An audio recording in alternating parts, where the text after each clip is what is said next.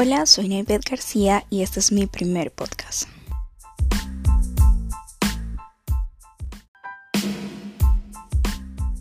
Bueno, yo sé que muchas veces para nosotros es un poco molesto aprender temas ecológicos o ambientales, porque nos basamos en una complejidad bastante absurda.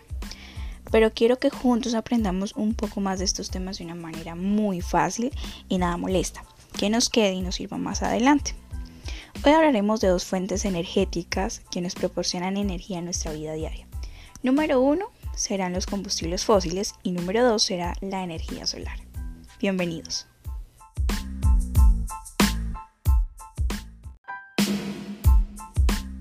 Para empezar vamos a tener claro de una manera sencilla cómo nos proporcionan energía ambas fuentes.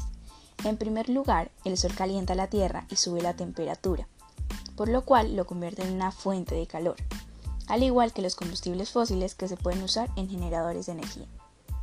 Ya teniendo claro de manera sencilla esta definición, vamos a profundizarnos más sobre este tema y a ver estos dos tipos de energía. Vamos a empezar con los combustibles fósiles.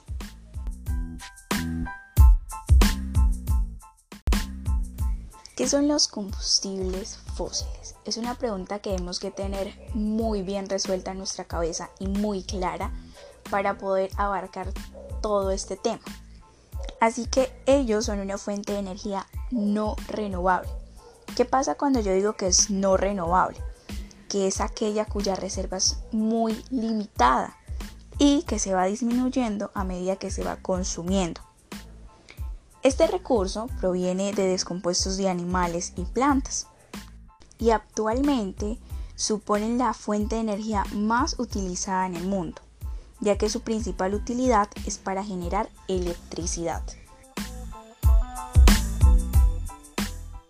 También se utilizan para generar energía mecánica en automóviles, motores térmicos, entre otros.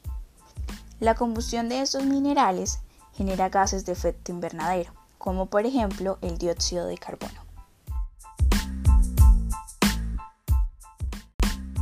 Estas se tratan de fuentes de energía primarias, ya que se pueden obtener directamente sin transformación.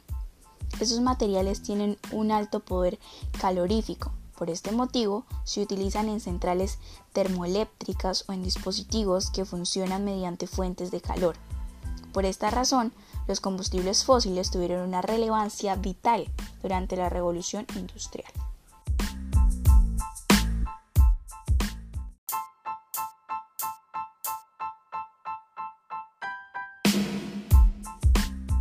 Y es que si habláramos del origen de los combustibles fósiles, podríamos decir que estos se forman mediante un proceso de descomposición parcial de la materia orgánica y restos vegetales.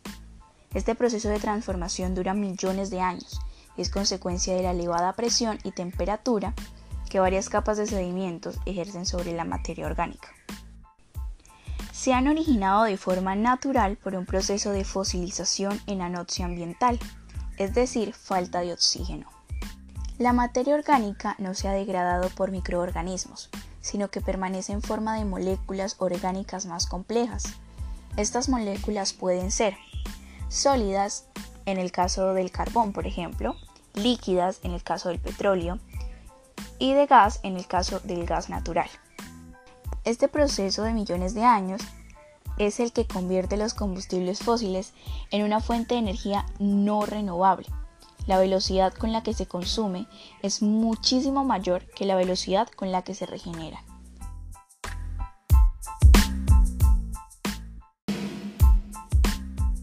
Ahora nos vamos a adentrar un poco más en este tema. Vamos a hablar de esas moléculas. En este caso las podríamos llamar tipos de combustible. Y vamos a empezar a distinguir estos tres tipos de combustibles fósiles. El primero es el petróleo, que está en forma líquida o de gas licuado. Este es un aceite mineral contenido en grandes bolsas a los estratos superiores de la corteza terrestre. Tiene una estructura líquida, pero también se puede presentar como gas licuado. El petróleo sufre un proceso de transformaciones en una refinería, una vez refinado, proporciona una gran cantidad de productos utilizados como fuentes de energía. Entre los productos derivados del petróleo destacan la gasolina, el gasoleo, el fuel, entre otros. Los sectores más beneficiados del petróleo son la automoción y los motores térmicos. También se pueden utilizar como materia prima de la industria petroquímica. La eficiencia energética del petróleo es de aproximadamente el 25,7%. Ahora vamos con el segundo tipo, que en este caso sería el carbón, y se presenta en forma sólida. Ese es una roca sedimentaria de color negro, muy rica en carbono y con cantidades variables de otros elementos principalmente hidrógeno, azufre, oxígeno y nitrógeno. La mayor parte de esta fuente de energía no renovable se formó durante el periodo carbonífero, hace de 359 hasta 299 millones de años. La eficiencia energética del petróleo es de aproximadamente 26,8%.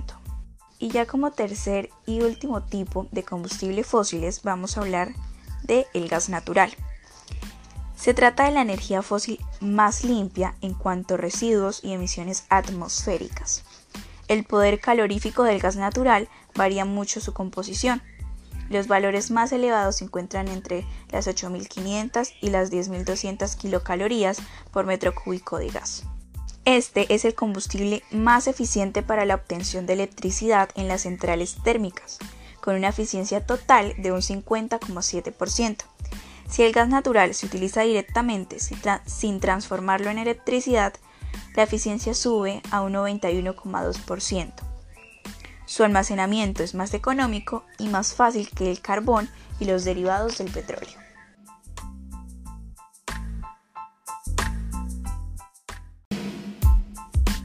Bueno, y ya que todo tiene una importancia, los combustibles fósiles no se pueden quedar atrás.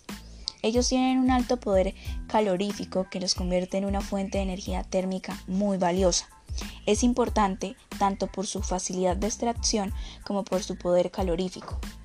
La energía fósil se utiliza para generar electricidad y para generar energía mecánica.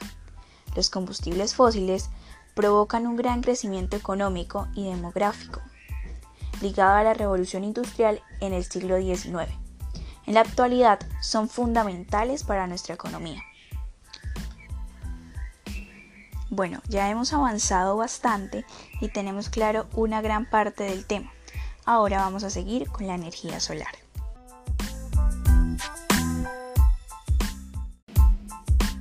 Bueno, pero antes de seguir con la energía solar, también debemos que tener muy en cuenta que los combustibles fósiles son un importante factor de contaminación desde los métodos de extracción como de refinamiento y uso, impactan de manera negativa al medio ambiente. Ahora sí, vamos a seguir con la energía solar.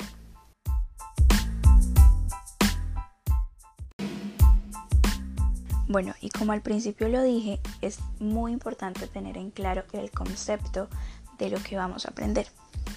Ahora, en esta segunda parte vamos a aprender sobre la energía solar y tenemos que saber que esto es una energía renovable, lo contrario a los combustibles fósiles, obtenida a partir del aprovechamiento de la radiación electromagnética precedente del Sol. La radiación solar que alcanza la Tierra ha sido aprovechada por el ser humano desde la antigüedad, mediante diferentes tecnologías que se han ido evolucionando. Vamos a ver algunos de esos usos que hemos venido llevando a lo largo de la historia y recordando que esto es una ayuda tanto para nosotros como para el planeta. Es muy importante que tengamos esto muy en claro, porque no solamente estamos ayudando al planeta Tierra, sino nos estamos ayudando a nosotros mismos. Y vamos con el uso número uno, el transporte impulsado por energía solar. Es una práctica muy innovadora para hacer un uso eficaz y conveniente de la energía solar en el transporte que es alimentado por, por energía fotovoltaica. Los ejemplos más comunes incluyen a los autobuses, los ferrocarriles, los coches e incluso en la actualidad las carreteras pueden ser accionadas con luz solar.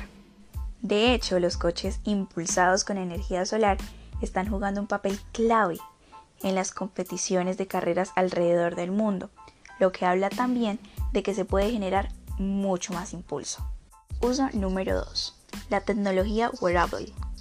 La eléctrica de consumo se encuentra en todas partes y es hoy más popular que nunca. También se ha convertido en uno de los usos más comunes de la energía solar. Por ejemplo, los cargadores solares como Anker PowerPort tienen la capacidad de cargar todo, desde un smartphone hasta una tablet o lector electrónico. Incluso existen linternas de energía solar que pueden cargarse simplemente con estar expuestas a la luz del sol. Celulares, wearables, altavoces, tablets, termostatos, así como secadores o radios son otros ejemplos del uso de la energía solar. Uso número 3. La iluminación solar. Es probablemente uno de los usos de la energía solar más comunes y además es también una de las formas más fáciles de mejorar la eficiencia en el consumo de energía en los hogares. A diferencia de lo que sucede con las luces exteriores tradicionales, la iluminación solar en realidad no requiere de ningún tipo de configuración, toda vez que las luces son inalámbricas y aprovechan la energía del sol durante el día para evitar la necesidad de suministrar energía durante la noche. No solo eso, la estética de la iluminación solar en la actualidad puede incluso mejorar significativamente la decoración en la parte externa de las viviendas. Tanto la disponibilidad como el bajo costo de estos productos de iluminación son una de las razones por la que es tan común encontrar alumbrado público alimentado por energía solar. Uso número 4. La calefacción. Los calentadores solares aprovechan la energía del sol y la transforman en energía térmica mediante el uso de líquido o aire, al tiempo que los calentadores de aguas solares utilizan el agua como un método para la transferencia térmica. En el primer caso son sistemas que utilizan la circulación natural, mientras que con los sistemas activos se utilizan las bombas para hacer circular el agua y generar calor. Quinto y último uso. Paneles solares en la azotea. La energía solar también se puede utilizar para ahorrar a los propietarios de viviendas una gran cantidad de dinero al reducir el consumo de electricidad mediante el uso de paneles solares. Mientras que la energía solar se puede utilizar para volar un avión y cargar una batería, es igualmente útil para ahorrar mucha energía y al mismo tiempo contribuir con el medio ambiente. Al final es importante saber que si se desea optar por una forma de vida en la que se aproveche la energía solar, conviene primero estimar el potencial ahorro de la energía solar y comprobar los beneficios que brinda para la economía del hogar. La utilización de la energía del sol para mejorar la eficiencia de la vivienda es algo recomendable, pero probablemente lo más indicado para mejorar los costos de electricidad es mediante la instalación de paneles solares domésticos, que tienen la capacidad de brindar la energía al hogar sin los costos excesivos que tradicionalmente se tienen.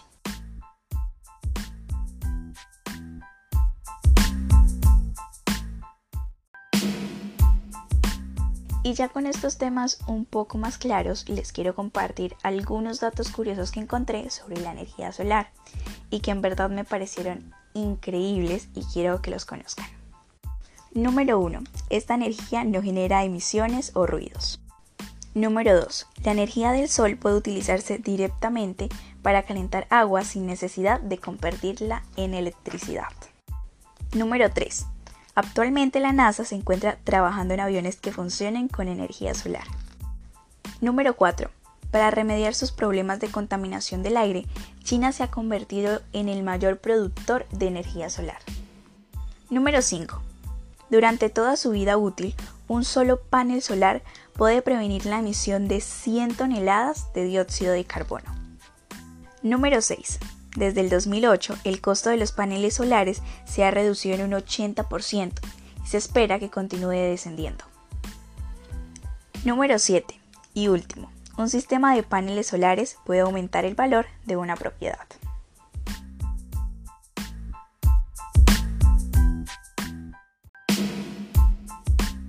Bueno, y con todos estos datos curiosos y la información que hoy pudimos obtener, en verdad les agradezco el haber estado acompañándome hasta este punto en el que todos aprendimos, todos comprendimos algunas cosas que teníamos poco confusas y ya quedaron un poco más claras.